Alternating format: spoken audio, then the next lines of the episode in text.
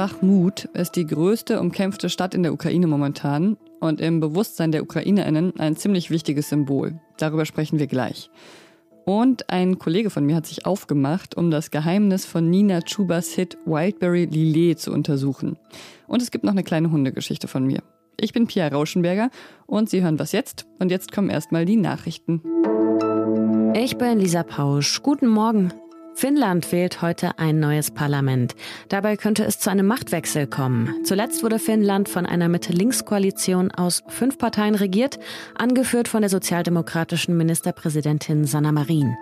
Den letzten Umfragen zufolge lag nun die konservative Nationale Sammlungspartei ganz knapp vor den Sozialdemokraten und auch vor der rechtspopulistischen Partei Die Finnen. In Israel sind gestern wieder Hunderttausende Menschen gegen die umstrittene Justizreform auf die Straßen gegangen. Vielen reicht es nicht, dass Ministerpräsident Benjamin Netanyahu die Reform am Montag erstmal um einige Wochen verschoben hatte. Diese Ankündigung hatte auch innerhalb der Regierung für Spannungen gesorgt. Der rechtsextreme Minister für nationale Sicherheit, Itamar Ben-Gvir, hatte erst seinen Rücktritt angekündigt. Umgestimmt wurde er aber offenbar von dem Kompromiss, dass unter seiner Führung eine Art Nationalgarde eingerichtet werden könnte. Unter anderem dazu berät heute das israelische Kabinett. KritikerInnen befürchten, dass so eine Nationalgarde dem Minister als private Miliz dienen könnte. Redaktionsschluss für diesen Podcast ist 5 Uhr.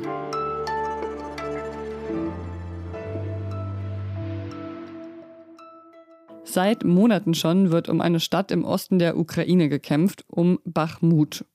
Mitte Februar war das, als Bachmut schon nahezu eingeschlossen war. Jede Straße, die in die Stadt führt, konnte da von russischer Artillerie beschossen werden.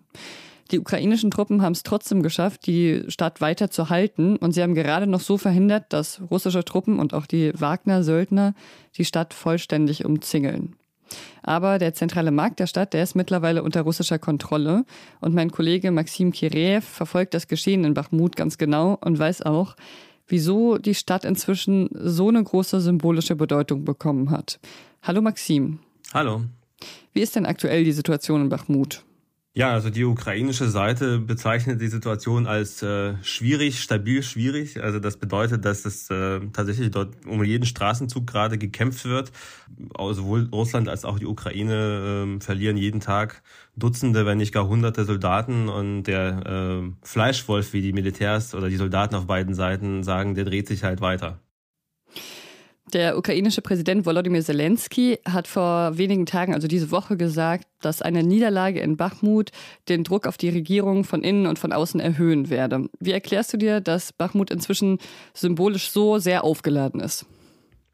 Ja, so eine eindeutige Antwort gibt's darauf äh, tatsächlich nicht. Ich glaube, das liegt einfach daran, dass Bachmut einfach die größte Stadt ist, die gerade an der Front ist. Ja, das ist die eigentlich die einzige größere Stadt, die gerade umkämpft ist. Und das ist der eine Punkt. Das zweite ist, dass es jetzt schon wirklich sehr, sehr lange um diese Stadt gekämpft wird. Und ich glaube, das hat sich auch einfach im Bewusstsein ähm, der Menschen, sowohl in der Ukraine als auch in Russland, als auch im Westen, einfach so als ein Symbol für diesen wirklichen Abnutzungskrieg, für dieses, für diesen grausamen Krieg irgendwie äh, eingebrannt. Die militärische Bedeutung ist ja gar nicht so groß tatsächlich, ja. Und ich glaube, durch, durch diese Länge einfach und durch diese Intensität ist Bachmut einfach symbolisch, steht so ein bisschen stellvertretend für diesen ganzen Krieg jetzt.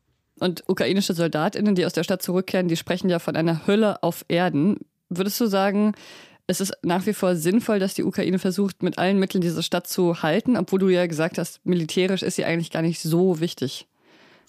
Das ist tatsächlich schwer zu sagen, ob das militärisch sinnvoll ist. Ich glaube, keiner weiß es gerade besser als die Ukraine selbst. Das muss man natürlich dazu sagen. Aber es gibt natürlich gute Argumente, um die Stadt zu halten, weil wenn die Stadt fällt, werden die Kämpfer einfach äh, weiterziehen. Das heißt, es gibt dort in der Umgebung auch noch weitere größere Städte. Das ist Konstantinovka im Westen, das ist Slawiansk und Kramatorsk im Osten. Und es wirkt so, als hätte die Ukraine gar nicht so eine richtige Wahl, die Stadt jetzt aufzugeben, weil allen klar ist, dass die russische Seite natürlich sich nicht, nicht mit dieser Einnahme begnügen wird. Die werden einfach äh, versuchen, die nächste Stadt äh, einzukesseln, einzunehmen und zu vernichten. Und was ist deine Prognose? Wie wird es da jetzt in den kommenden Wochen weitergehen? Also man sieht jetzt, dass in der Stadt selbst sehr heftig gekämpft wird, aber die russische Seite macht langsame Fortschritte und ich glaube, dass die Ressourcen, die sie dort mobilisiert haben, momentan noch ausreichen sozusagen, um diese, um diese äh, Fortschritte auch weiterhin zu tun. Also ich glaube, dass die Stadt wird nicht in den nächsten Tagen fallen, aber mit großer Wahrscheinlichkeit äh, ist es irgendwann in wenigen Wochen ist es vorbei. Danke dir, Maxim. Danke.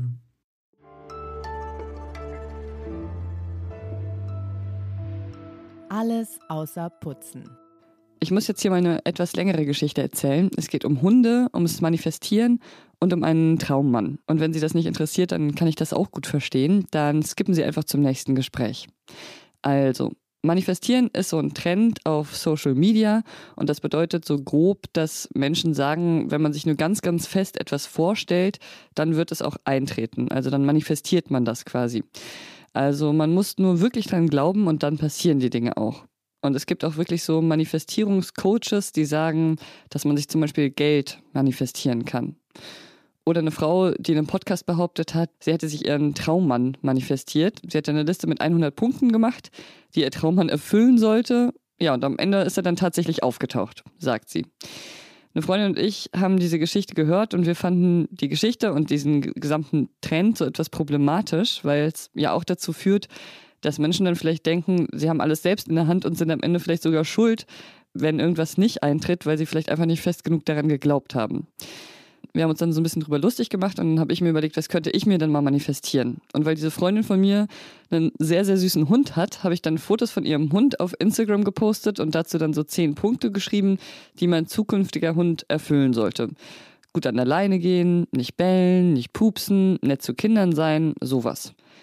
Und ein paar Wochen später hat mir dann eine Bekannte auf Instagram ein Foto von einem sehr, sehr süßen Welpen geschickt, der ziemlich ähnlich aussieht wie der Hund von dieser Freundin von mir. Und das Welpen war in einem Pflegeheim in Köln und hat ein Zuhause gesucht und sie meinte, willst du den nicht adoptieren? Ich habe das Foto dann an meine Eltern geschickt, weil die schon lange mit dem Gedanken spielen, sich wieder nach einer längeren Hundepause einen Hund anzuschaffen, aber eigentlich noch nicht jetzt sofort wollten. Aber als sie dann das Foto gesehen haben von diesem sehr, sehr süßen Welpen, fanden sie den auch so bezaubernd, dass sie eben drauf und dran waren, ihn zu adoptieren. Es ist dann tatsächlich leider noch eine andere Familie dazwischen gekommen und es hat nicht geklappt. Schade. Aber sie waren dann schon eben so in diesem Hunde-Adoptiermodus und haben sich dann einfach einen anderen Hund aus dem Pflegeheim ausgesucht. Und gestern ist der bei ihnen angekommen. Es sieht also so aus, als hätte ich mir oder zumindest meinen Eltern quasi aus Versehen einen Hund manifestiert, obwohl ich ja noch nicht mal ans Manifestieren glaube und auch immer noch sagen würde, dass ich diesen Trend so ein bisschen problematisch finde. Und äh, deshalb empfehle ich Ihnen jetzt hier dazu einen Radiobeitrag von Ann-Christine Klusti, die sich eben kritisch mit diesem ganzen Konzept Manifestieren auseinandersetzt und ähm, auch nochmal darüber spricht, warum es vielleicht gerade in unserer Zeit auftaucht. Den Link zu dem Radiobeitrag packe ich Ihnen in die Shownotes. Eine Bekannte von mir meinte neulich, sie müsse jetzt nicht mehr viel rumprobieren im Leben, sie habe jetzt ihr perfektes Getränk gefunden. Wildberry Lillet. Das ist seit Sommer das Getränk, was irgendwie alle trinken, also fast alle. Ich zum Beispiel habe es noch nie probiert, um jetzt einfach mal ganz ehrlich zu sein. Und seit letztem Sommer hören außerdem alle, also fast alle, Nina Chuba und ihr größter Hit heißt Wildberry Lillet. Und da ist es ja kein Wunder, dass ein Investigativreporter aus Leipzig auf diese seltsame Gleichzeitigkeit aufmerksam geworden ist. Christian Fuchs heißt er und er hat versucht herauszufinden, ob die Getränkeindustrie hinter dem Sommerhit des Jahres 2022 steckt. Hallo Sherlock Christian. Hallo Pia, grüß dich.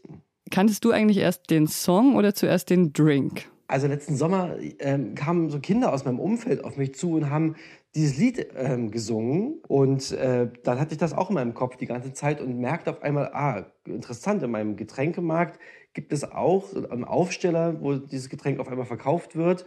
Und in Restaurants fiel mir auf einmal auf, dass in Karten überall äh, dieser, dieser Drink auch war, also egal, ob das ein China-Restaurant war, ein gutbürgerliches, ob es am Strand war oder in der Stadt. Und das hat mir das dann schon mich neugierig gemacht. Okay, und dann dachtest du dir natürlich, das muss ich jetzt dringend mal untersuchen. Genau dann dachte ich mir, das kann doch eigentlich kein Zufall sein. Und da muss es einen Zusammenhang geben. Und dann habe ich angefangen, mal Leute einfach mal anzurufen. Da merkte ich ganz schnell, da will eigentlich niemand so richtig drüber sprechen. Also weder das Label von Nina Chuba, Nina Chuba wollte nicht drüber reden. Dann habe ich den Erfinder, den Entdecker von Nina Chuba gefunden und mich mit ihm getroffen. Der sagte am Ende, ich darf aber davon gar nichts zitieren. Wir haben uns eigentlich gar nicht getroffen. Und da bin ich immer neugieriger geworden. Okay, das gucke ich mir mal genauer an. Und hast du dann auch mal die andere Seite kontaktiert, also die Getränkehersteller? Genau, dann habe ich ähm, gesagt, dann muss ich jetzt wohl mal mit den Getränkherstellern sprechen. Und zum Glück sind das ja plus zwei gewesen für die beiden Zutaten. Zum einen Schweppes äh, für die Limo und ähm, Lillet äh, für das alkoholische Anteil des Drinks. Dann erzählten mir die Marketingleute von Schweppes, ja, das war so, äh, nachdem ähm, Wildberry Lillet in den Charts war auf Platz 1 äh, und so wahnsinnig erfolgreich, kam Sony auf die zu und hat gefragt, ob sie nicht sehr viel Geld bezahlen wollen dafür, dass ähm, ihr Produkt in dem Musikvideo auftaucht. Okay, aber dass das Lied tatsächlich sogar Whiteberry Lillet heißt, dafür ist nicht die Getränkeindustrie verantwortlich. Genau, das war im Grunde genommen ein großer Zufall, ähm, nämlich wie mir der eine Mitkomponist und Mittexter erzählt hatte, der mit dabei war, als das Lied entstanden ist. Die saßen da alle zusammen am Pool äh, auf Rügen und haben die ganze Zeit so Freestyle äh, an dem Text rumgearbeitet. Und dann hatte wohl einer gesagt, ähm, ich will alles vom Buffet und dann brauchten sie irgendwas, was sich auf Buffet reimt. Und da kam jemand auf die Idee, den Drink, der eigentlich früher Lillet Wildberry hieß, umzudrehen und hat, haben daraus Wildberry Lillet gemacht. Also ein großer Zufall. Danke dir, Christian. Und das war unsere Folge am Sonntagmorgen. Und ich hatte ja vor ein paar Tagen abstimmen lassen, welches Thema wir am Wochenende besprechen sollen. Da stand zur Auswahl Hunde, Aktien oder Cannabis. Und ich wollte mich wirklich nochmal sehr bedanken für die sehr vielen Mails, die Sie uns geschickt haben. Ich werde ja jetzt öfter mal nachfragen, weil das irgendwie so gut geklappt hat. Meine Kollegin Lisa Kaspari hat ja dann auch gestern direkt über Cannabis gesprochen. Und ich habe heute zumindest eine kleine Hundegeschichte erzählt. Aber die Aktienfans unter Ihnen sollen natürlich auch nicht leer ausgehen und deshalb packe ich Ihnen noch zwei Links mit mehr Informationen dazu in die Shownotes. Was jetzt at zeit.de ist die E-Mail-Adresse für andere Themenvorschläge oder für mögliche Hundenamen. Ich bin Pierre Rauschenberger. Machen Sie es gut. Ich habe es ja noch nie probiert, also vielleicht kannst du noch mal kurz sagen, wie schmeckt es denn überhaupt, dieses Wildberry Lillet? Ganz ehrlich, mir ist es ein bisschen süß und ich bleibe dann doch lieber, glaube ich, bei ähm, äh, Cremant und Aperol Spritz.